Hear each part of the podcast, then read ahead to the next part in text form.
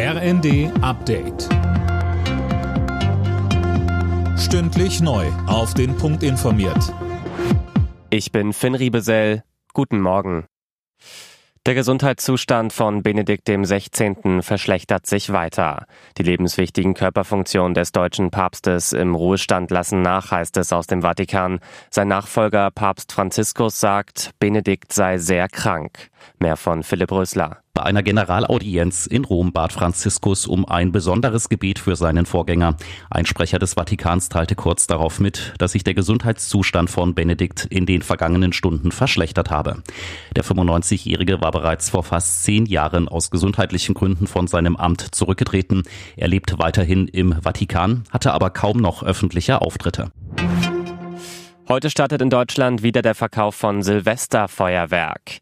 Nachdem Böller und Raketen in den vergangenen beiden Jahren wegen der Corona-Beschränkungen verboten waren, hofft die Branche auf gute Verkaufszahlen, auch wenn einige Läden gar kein Feuerwerk mehr anbieten.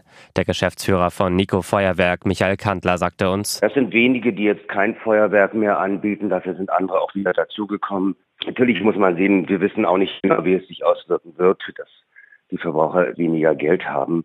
Wir sehen aber schon anhand der Online-Shops, dass wir das schon eine große Nachfrage auch da ist. Immer mehr Länder verhängen Einreisebeschränkungen für Reisende aus China.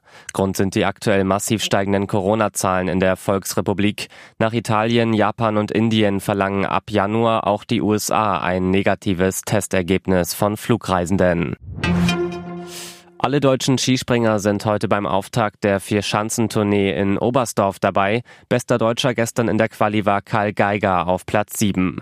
25.000 Fans werden in der WM-Arena erwartet. Alle Nachrichten auf rnd.de